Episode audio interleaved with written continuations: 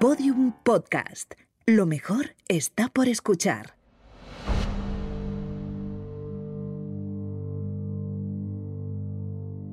Hola criminópatas, soy Clara Tiscar y hoy os voy a contar una historia ubicada en el nordeste de Oklahoma, a menos de 10 kilómetros de la frontera con Kansas, el corazón de América. Una tierra plagada de minas abandonadas y con una población cada vez más escasa que tiene que buscar alternativas para superar la pobreza que arrasa el territorio. Esta historia empieza el 30 de diciembre de 1999, cuando Lorin se despierta a las dos y media de la madrugada con una angustia que no sabe a qué se debe. Le cuesta, pero vuelve a dormirse. Horas después se enterará de que la casa en la que pasaba la noche su hija, con una amiga, ha ardido y no hay rastro de las chicas. Esta es la historia de Laura Bible y Ashley Freeman y esto es Criminopatía.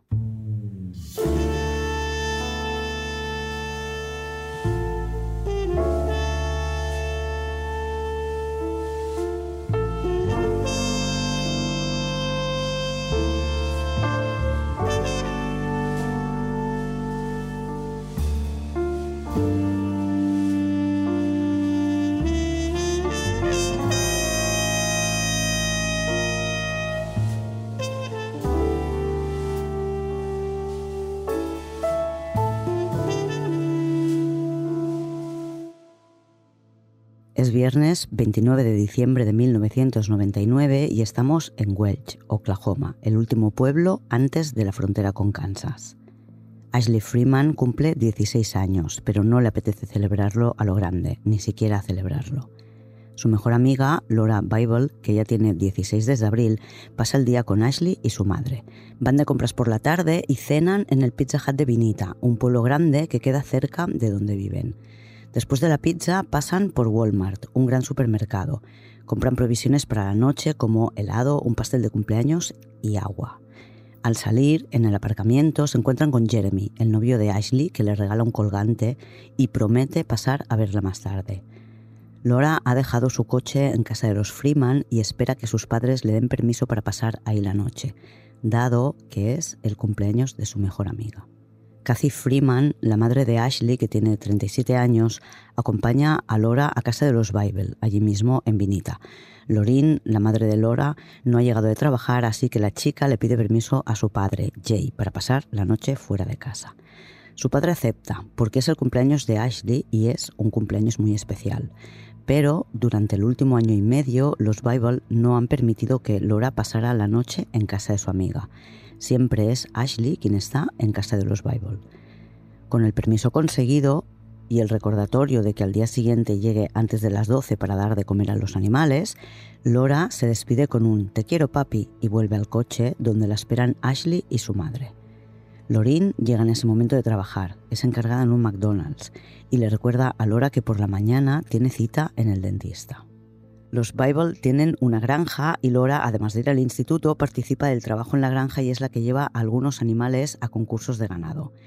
A Laura la definen como nativa americana y su amiga Ashley como caucásica. Tenéis fotos en el blog. Laura es la que tiene el pelo castaño rizado, ojos color avellana y un lunar cerca de la comisura de su labio. Ashley es rubia con ojos azules. Laura Bible y Ashley Freeman son amigas desde siempre. Las dos familias eran vecinas en Vinita y las niñas fueron juntas a clase desde el jardín de infancia. Cuando tenían 11 y estaban en sexto grado, los Freeman, Danny, Katy con sus hijos Shane y Ashley, se mudaron a unos 30 kilómetros. Ahora viven en una gran finca a las afueras de Welch, un pueblo de apenas 600 habitantes. Su casa, situada al final de un camino de tierra de casi un kilómetro, es un tráiler, una casa móvil, en el que tienen electricidad y teléfono, pero no agua corriente. Laura es animadora, mientras que Ashley es jugadora en el equipo de básquet del instituto y le gusta cazar. Mató a su primera gran presa a los 12 años. Ashley, además, hace meses que trabaja en un supermercado en Welch. Está ahorrando para comprarse un coche. Mañana, día 30 de diciembre de 1999, tiene que ir a hacer el examen para el carnet de conducir. Hoy cumple 16 y es su primer cumpleaños desde que murió su hermano mayor, Shane, hace casi un año, cuando él tenía 17. Por eso no está de humor para celebrarlo. Pero, tal como prometido, su novio pasa por su casa, Ashley sopla las velas y comen pastel. Jeremy dice que a las nueve y media se marcha para su casa, aunque un pariente de Danny dice haber pasado por la casa a las diez y media y haber visto a Jeremy. Sea como sea, Jeremy es el último que se marcha de la casa. Más adelante comprobarán que no se hicieron llamadas de teléfono desde casa de los Freeman aquella noche. A las cinco y media de la madrugada, los bomberos, que en Welch son voluntarios, reciben un aviso de alguien que al pasar por la carretera con su coche para ir a trabajar ha visto fuego en casa de los Freeman. Lorin, la madre de Laura, se entera en el trabajo. Es su hijo Bradley quien la llama y la avisa de que la casa de los Freeman se ha incendiado. El coche de Laura está en el camino de acceso a la casa, por lo que la policía ha deducido que ella también estaba allí. Cuando Lorin cuelga el teléfono se encuentra con un policía que viene a darle justo la misma noticia. La casa de los Freeman se ha quemado. Jay Bible, el marido de Lorin y padre de Laura, recoge a Lorin en el McDonald's y van juntos hasta la granja Freeman. Los Bible comprueban que el coche de Laura está aparcado allí con las llaves en el contacto, que es lo habitual. El fuego ya está extinguido y no ha quedado ni una pared en pie. No pasa demasiado tiempo antes de que los bomberos encuentren un cuerpo entre los restos de la habitación de matrimonio. Inexplicablemente para la familia de Laura, Jay y Lorin, los policías se quedan fuera de la escena y dicen que nadie va a tocar nada más hasta que lleguen los servicios médicos. Además, han avisado a la Policía Estatal de Oklahoma, el OSBI, para que se haga cargo de esta investigación. Nadie vuelve a entrar en la escena hasta que llega la forense a las 2 de la tarde. Los Bible tienen que esperar más de cinco horas a que llegue la forense, haga su trabajo reconociendo el cadáver en la escena y se acerque a ellos para proporcionarles detalles sobre el cuerpo que han encontrado. Les dice que no tiene duda de que es una mujer adulta y lleva una alianza. Los Bible respiran aliviados. Es Katy, la madre de Ashley. El cadáver es trasladado para realizar la autopsia y los agentes del OSBI se quedan revisando la escena buscando más cuerpos porque siguen desaparecidos Ashley, su padre, Danny Freeman y Laura Bible. A las cinco y media dan por finalizada la búsqueda y aseguran que entre los restos de la casa no hay más cadáveres. De cinco y media a seis recogen pruebas sobre el inicio del incendio que sospechan ha sido provocado y a las seis de la tarde dan por cerrada la investigación en la escena y quitan el precinto policial.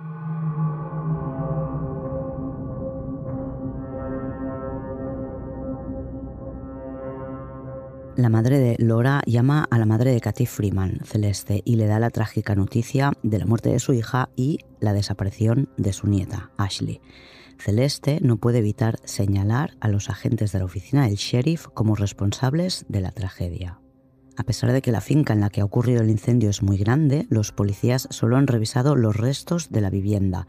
A los padres de Laura y el tío de Ashley les parece que las chicas podrían estar escondidas o heridas en alguno de los campos de la familia, por lo que piden ayuda a los granjeros cercanos que a lomos de sus caballos recorren la finca entera buscándolas.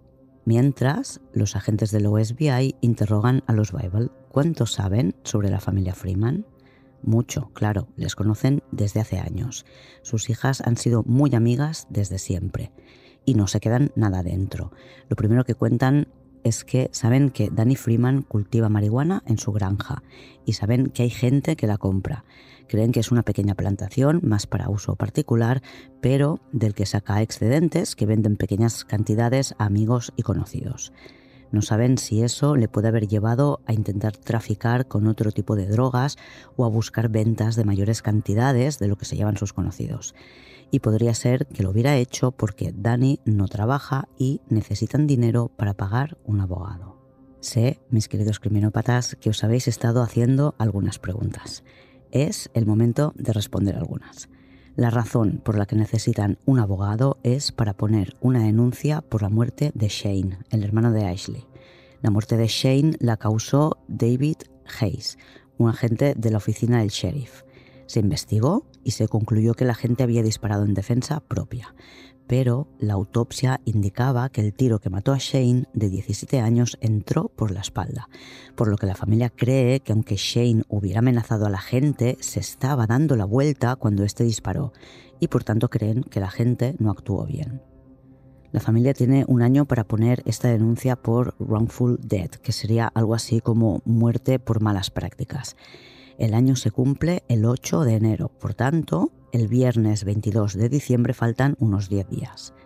Y en estas condiciones estaba Ashley celebrando su cumpleaños. Y, precisamente por esta razón, los agentes de la oficina del sheriff han considerado mejor que esta investigación la llevara otro cuerpo policial, ya que sabían que ellos estarían entre los sospechosos. Por el pueblo empieza a correr el rumor de que alguien ha visto a Danny con las chicas en una furgoneta pickup blanca. Y esa misma noche se hace público el informe de la autopsia de Kathy Freeman. Kathy no murió en el incendio la mataron de un disparo en la nuca, una ejecución. Estaba muerta antes de que se iniciara el incendio. Lo saben, cuentan los medios, por un test de sangre que imagino que demuestra que no inhaló el humo. Creen que la hora de la muerte son las 5 de la madrugada del 30 de diciembre. La primera hipótesis, pues, parece que apunta hacia Danny Freeman, que es un hombre de fuerte temperamento. Los padres de Katy no tienen reparos en admitir que el marido de su hija es violento, que pega a su mujer y a sus hijos. De hecho, Danny Freeman pegó a su suegro una vez que al hombre se le ocurrió cortar los setos en su propiedad sin avisarle antes. Fue en 1985 y condenaron a Danny por ello. Dwayne, el hermano de Danny, ha estado haciendo guardia ante los escombros de la casa durante toda la noche, pero nadie ha regresado a la vivienda, ni su hermano ni las chicas. A primera hora de la mañana se va al pueblo para pedir permiso a la policía para pisar las ruinas y buscar entre los restos. Lorin y Jay Bible han esperado toda la noche en su casa. El coche de su hija estaba aparcado en el camino de entrada con las llaves puestas. Si huyó, ¿por qué no hacerlo en su coche? Deciden regresar a la granja de los Freeman y buscar entre los restos del incendio. Ni cinco minutos han pasado cuando ven un cadáver bajo algunos escombros. Se ve a simple vista, no han tenido que retirar nada. Y en cuanto lo ven, tienen claro que se trata de Danny Freeman. Aunque la parte superior de su cabeza ha desaparecido, viste una camisa de franela y un pantalón de chándal. Dwayne regresa al pueblo y ve a los Bible muy excitados porque acaban de encontrar un cadáver entre las ruinas de lo que creen era la habitación de matrimonio. Dwayne, con solo echarle un vistazo, también tiene claro que es Danny y que también le han disparado. Aunque dicen que lo encuentran boca abajo, se las apañan para ver que tiene la cara destrozada como si hubiera recibido un disparo. En lo que queda de cráneo hay restos de una operación en la que tuvieron que reconstruirle parte de la cara por un accidente laboral. Dwayne puede ver los hilos metálicos. Lorin Bible, que ha declarado muchas veces que cree que los policías eran idiotas, llama al sheriff para informarle de que en cinco minutos, sin tocar nada, han encontrado un cadáver donde ellos no vieron nada. El sheriff acude a la escena, aguanta la bronca por no haber encontrado el cadáver de Danny y les obliga a salir de los restos de la casa para acordonarla de nuevo con la cinta policial amarilla. Ha llamado al OSBI, que son los que están al cargo de la investigación. La madre de Laura cuenta a los investigadores que Ashley tenía dinero ahorrado para comprarse un coche. Quería un Toyota pequeño. La cantidad que tenía ahorrada varía según quien da la información a la policía, entre 1.200 y 4.000 dólares. Lo que está claro es que Ashley guardaba el dinero en un recipiente de plástico en el congelador. Revisaron ese congelador entre los restos del incendio y aunque había un tupper vacío, el dinero no lo encontraron.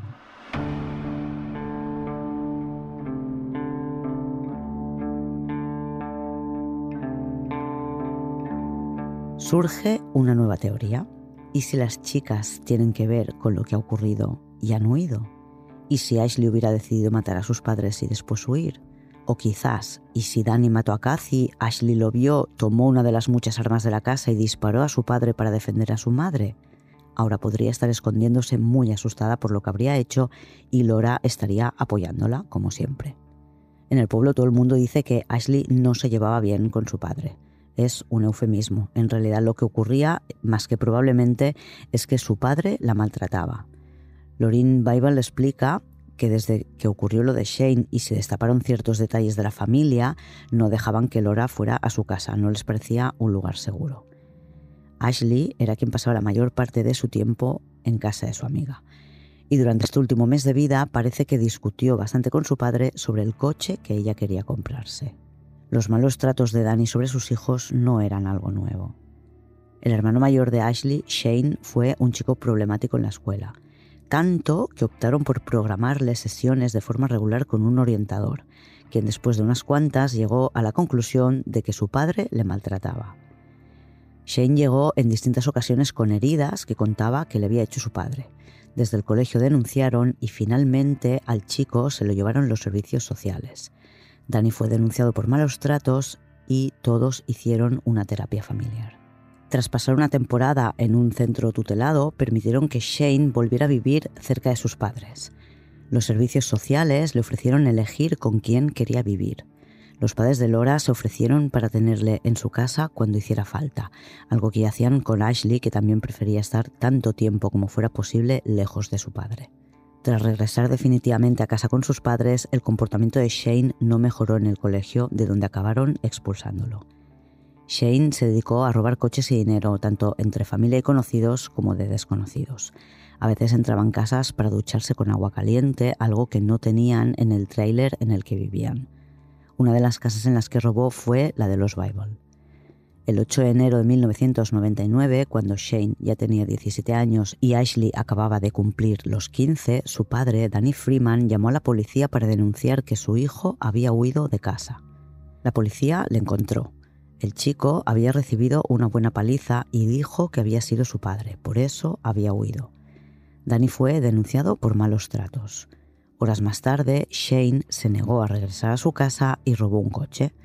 El coche se estropeó y otros conductores que pasaban por ahí y que conocían a Shane le ofrecieron llevarle a su casa, pero el chico no quiso marcharse con nadie. Finalmente llegó la policía y Shane salió del coche apuntando con su arma. La versión del policía es que le habló pidiendo que bajara el arma y le dio cinco segundos antes de disparar. La autopsia, ya lo sabemos, dice que la bala entró por detrás. El juicio contra Danny Freeman por malos tratos se llevó a cabo igualmente en marzo de 1999, apenas dos meses después de la muerte de Shane. El jurado consultó la posibilidad de condenarle a hacer terapia, pero tras negarles la petición lo consideraron inocente. Los resultados de la autopsia de Danny Freeman confirman que tenía la cara destrozada a causa de un disparo también tenía una fractura en la clavícula, una herida previa al disparo. Por tanto, parece bastante claro que Danny peleó con alguien y que finalmente murió de un disparo, como en el caso de Katy, de un rifle de gran calibre.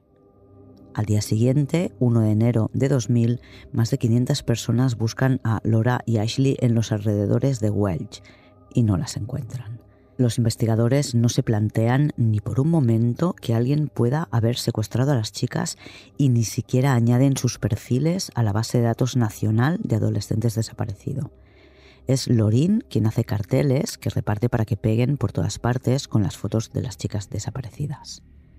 El 7 de enero de 2000 se celebrará un funeral para Danny y Kathy Freeman sin que haya respuestas sobre qué puede haberle pasado a Laura y Ashley. Dwayne, el hermano de Danny Freeman, cuenta que unos meses antes de que le mataran, le dijo que si alguna vez le pasaba algo, preguntara en la oficina del sheriff. David Hayes, el agente involucrado en la muerte de Shane Freeman, se somete a un polígrafo y lo supera. Los agentes del OSBI llegan a la conclusión de que ni el sheriff ni ninguno de sus hombres tiene nada que ver con la muerte de Danny y Kathy Freeman y la desaparición de las dos adolescentes.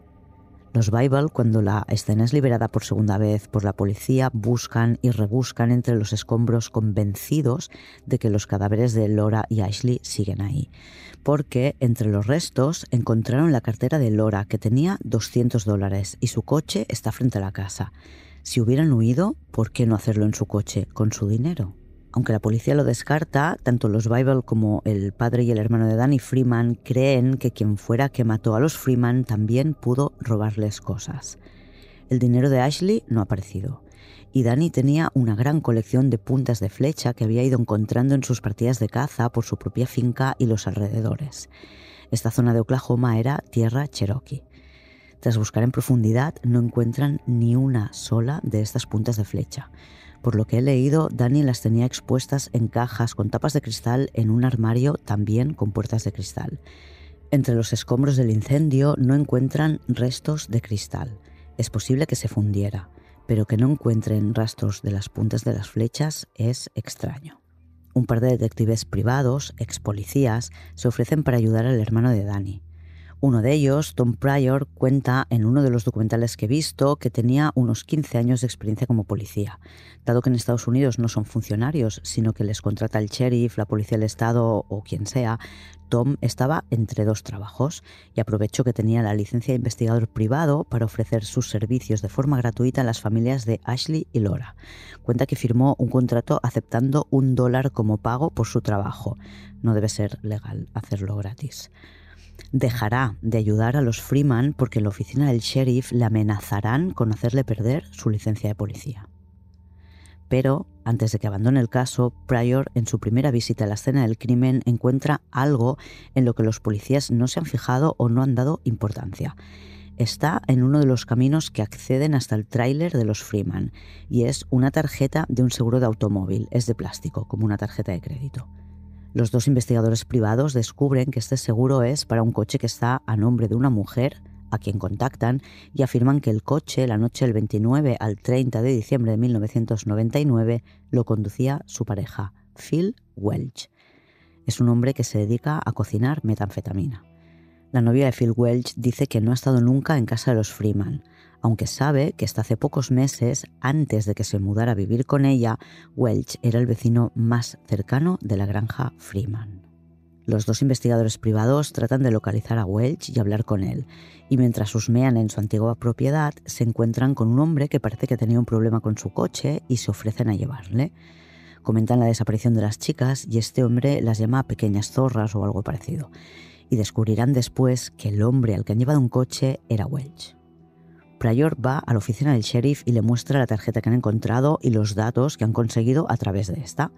El sheriff no quiere saber nada de lo que le cuenta Pryor y rechaza quedarse con la tarjeta como prueba.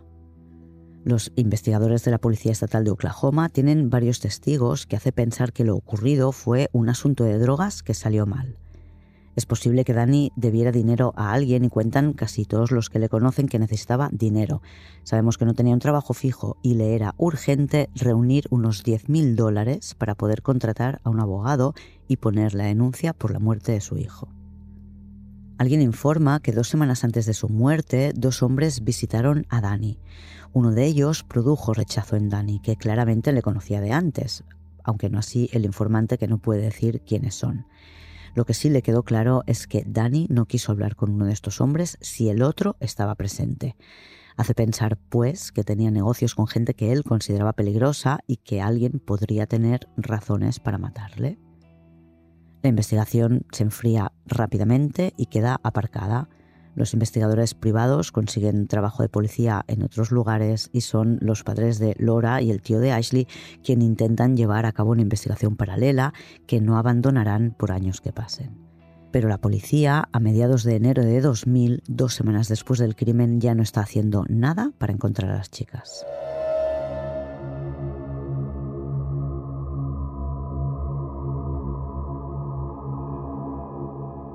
En 2001, una mujer le cuenta a un agente de la Policía Estatal de Oklahoma, el OSBI, que el año anterior vio fotos de las chicas atadas y amordazadas en su propia cama, la de la denunciante.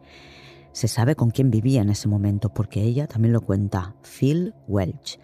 Pero es una información que no se procesa o que se considera no fiable. La familia ni se entera.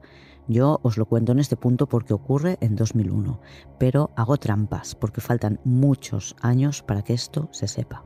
En aquella misma época, un año después del crimen y la desaparición de las chicas, los rumores de que estuvieron secuestradas en una casa tráiler cerca de donde ocurrieron los hechos campan por todas partes.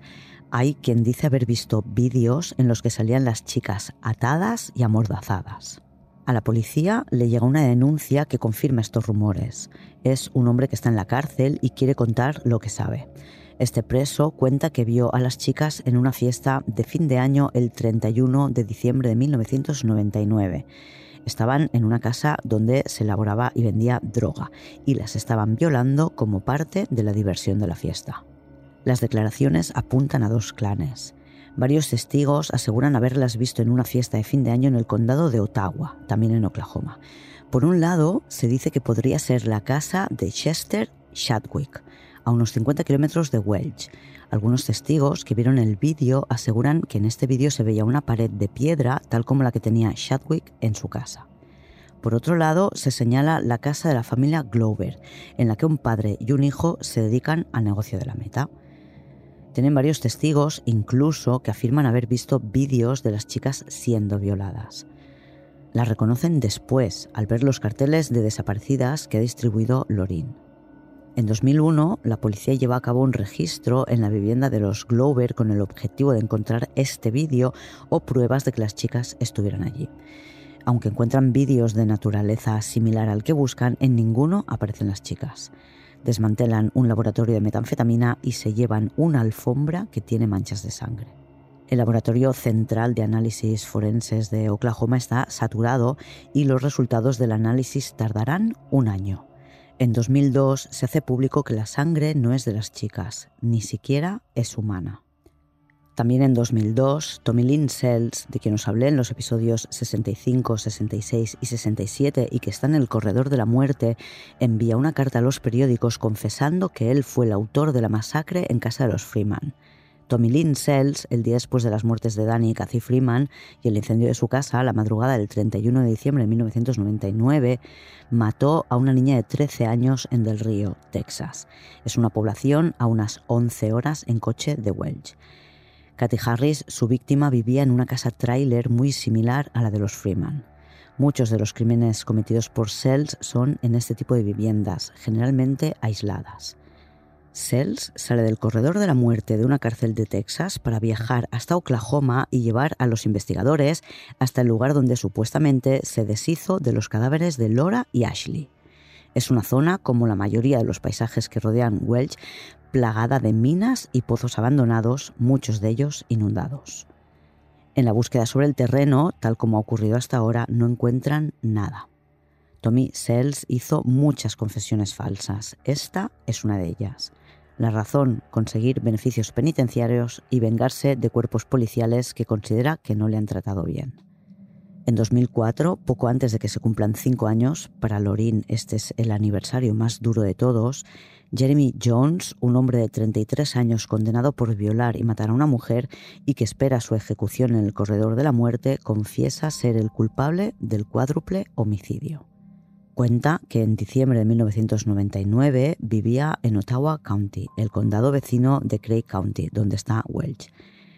Jones declara que fue a cobrar la deuda de un amigo a casa de Danny Freeman y le mató a él y a su mujer. Después secuestró a las chicas a las que metió en el maletero de su coche y llevó hasta Galina, una zona minera en Ottawa County. Cuenta que primero mató a Laura y después a Ashley.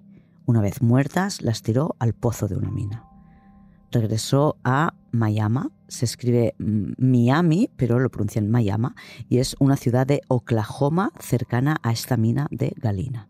En Miami se drogó durante el resto de la noche. A la policía le encaja el relato porque sabe con qué calibre dispararon a Katy y a Dani, y este es un dato que no se ha filtrado en la prensa. Los Bible por primera vez sienten que pueden estar ante la verdad y sueñan con encontrar los restos de las chicas para llevarlas a casa. Pero, a pesar de ir exactamente a la mina que indicó el reo, no encuentran nada. En la zona hay cientos de pozos y de galerías subterráneas, muchas de ellas inundadas. Usan cámaras subacuáticas y revisan varios pozos durante un par de días, pero no encuentran nada. El prisionero finalmente confiesa que se lo inventó por tener un mejor trato y comer distinto aunque fueron unos días. Los policías confirman que no pudo ser él porque cuando repasan su historial ven que estuvo en el calabozo de la policía hasta las 10 de la noche del día 29 de diciembre de 1999 y que fue arrestado de nuevo por estar borracho sobre las 4 de la madrugada.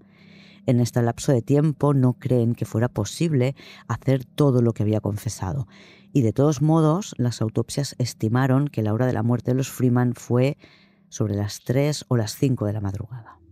En diciembre de 2015, han pasado ya 16 años, se habla de otro serial killer encarcelado como posible culpable de la muerte de los Freeman y la desaparición de Ashley y Laura. La pista llega a través de la página de Facebook que han abierto los Bible, porque de la policía hace años que no saben nada. El asesino convicto al que hace referencia la información es Charlie Kreider, un antiguo conocido de Danny Freeman. Lorin consigue permiso para inspeccionar el sótano de su propiedad, abandonada hace años, pero no encuentra nada. Parece una locura esto que hace Lorin, pero lleva haciéndolo 15 años. Ha seguido personalmente cada una de las pistas que ha recibido, ya que la policía no parecía estar haciendo nada.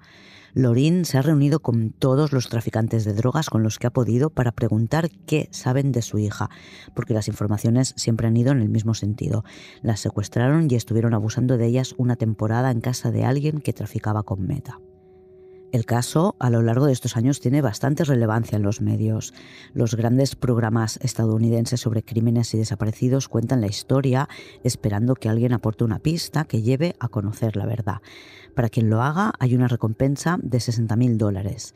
10.000 los prometió el OSBI y 50.000 son de donaciones privadas.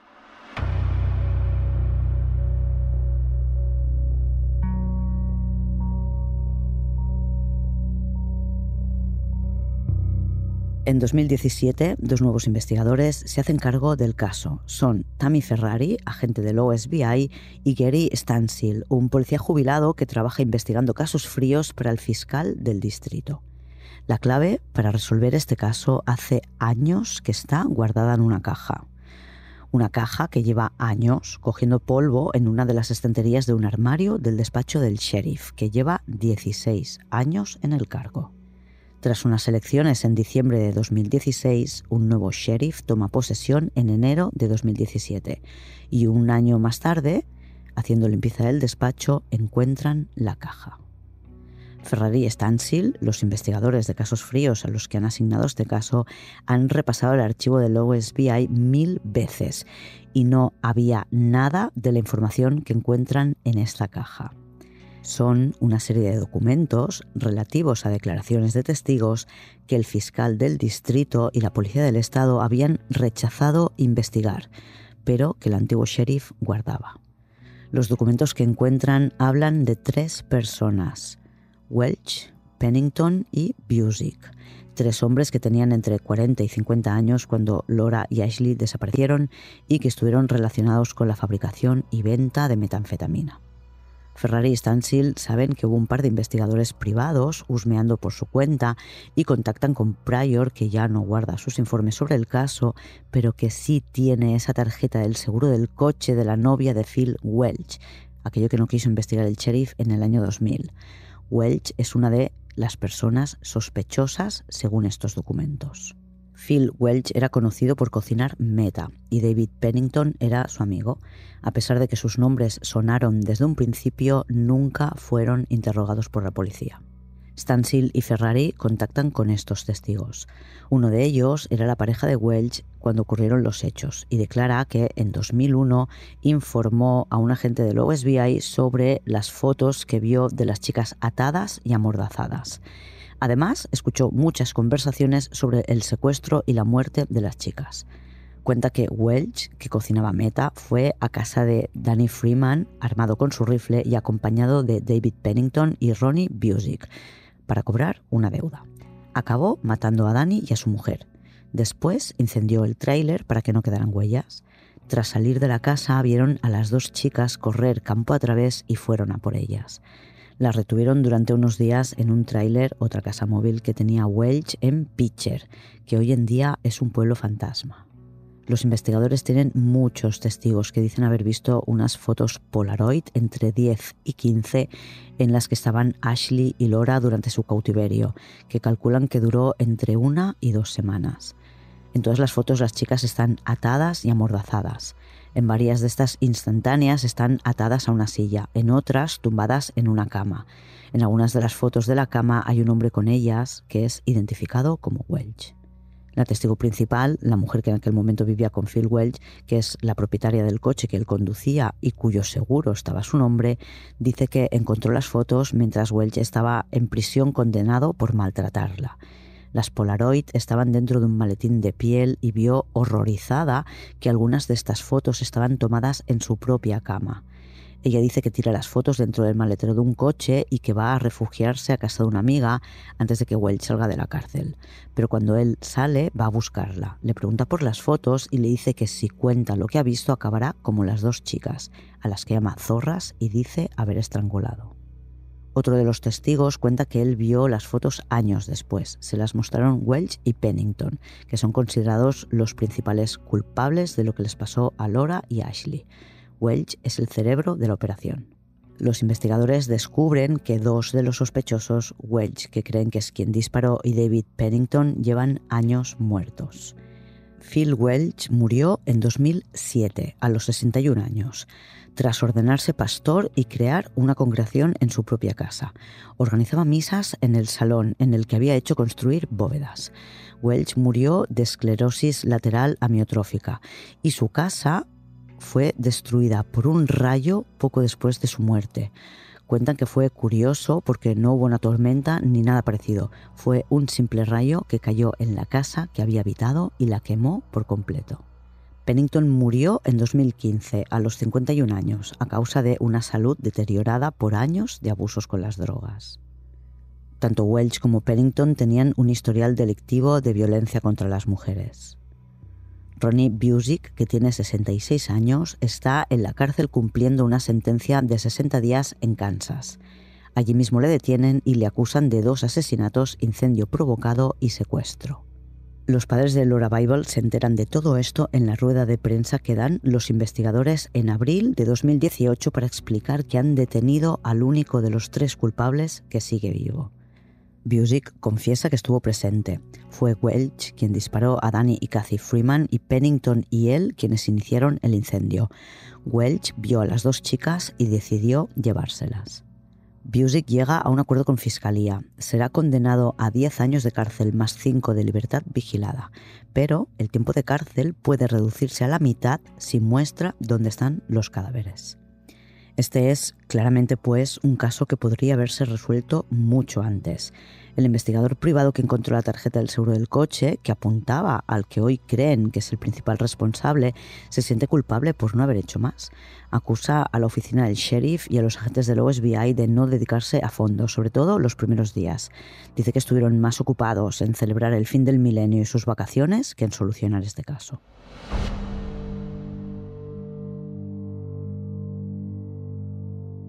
Desde que detuvieron y condenaron a Busick han llevado a cabo varias búsquedas en el lugar donde estuvieron las casas en las que vivieron David Pennington y Phil Welch en Pitcher, donde creen que podría haber habido un sótano en el que las enterraron antes de llenarlo de tierra por completo. Parece que hay consenso en que las chicas estuvieron prisioneras en una casa móvil en Pitcher donde vivían a pocos metros de distancia Phil Welch y David Pennington. Desde que detuvieron y condenaron a Busick, han llevado a cabo varias búsquedas en el lugar donde estuvieron las casas en las que vivieron David Pennington y Phil Welch en Pitcher. Creen que podía haber habido un sótano en el que las enterraron antes de llenarlo de tierra por completo. El único elemento encontrado en la escena del crimen o cerca de ella, aunque no fue en una inspección oficial, es la tarjeta del seguro. El sheriff no la quiso en su momento, pero hoy la consideran una prueba de que Phil Welch estuvo allí aquella noche. Uno de los testigos declaró que Welch guardaba las fotos como un trofeo y que las mostraba siempre en su círculo íntimo de traficantes de drogas. Podría ser también que fuera cierto que las llevaron a aquella fiesta de fin de año en la que dijeron que las habían grabado en vídeo mientras las violaban. De esas cintas también había testigos como los que tienen con las supuestas Polaroid y los protagonistas se movían en los mismos círculos. Pitcher, dada la actividad minera de zinc y plomo que se llevó a cabo en la zona y que ha contaminado los acuíferos y toda la tierra, hoy en día forma parte de lo que llaman Superfund, que son zonas altamente contaminadas y declaradas inhabitables. Fue evacuado por orden del gobierno poco después de que un tornado en 2008 acabara con la mayor parte de las viviendas del pueblo. Durante los últimos años, desde que detuvieron a Busick, han buscado los restos de las dos amigas en minas, pozos, estanques y Lorin, que padeció un cáncer de hígado y superó un trasplante, acude siempre a cada una de las búsquedas. Si no las encuentran, es un sitio que ya pueden tachar de la lista. Hoy en día ya no hay rastro del tráiler en el que vivía la familia Freeman. La vegetación lo cubre todo. El tío y el abuelo de Ashley, exactamente como los padres de Laura, no han dejado de buscar a las chicas. No podrán cerrar el caso hasta que encuentren sus restos. Lorin no tiene esperanza de encontrar a su hija viva, pero enciende cada noche la luz del porche para que Lora encuentre el camino a casa. Y esto ha sido por hoy. Ya sabéis que podéis seguir Criminopatía en las redes, arroba criminopatía, en Twitter e Instagram, y que si queréis más episodios podéis haceros del club de fans en criminopatía.com barra fans. Hasta la semana que viene, criminópatas. Criminopatía es una serie producida por Podium Podcast. Escrita, dirigida y presentada por Clara Tiscar. Diseño sonoro, Pablo Sánchez. Editora jefa, Ana Rivera. Editor creativo, Eugenio Viñas. Producción ejecutiva, Lourdes Moreno Cazalla. Todos los episodios en podiumpodcast.com y en todos los agregadores.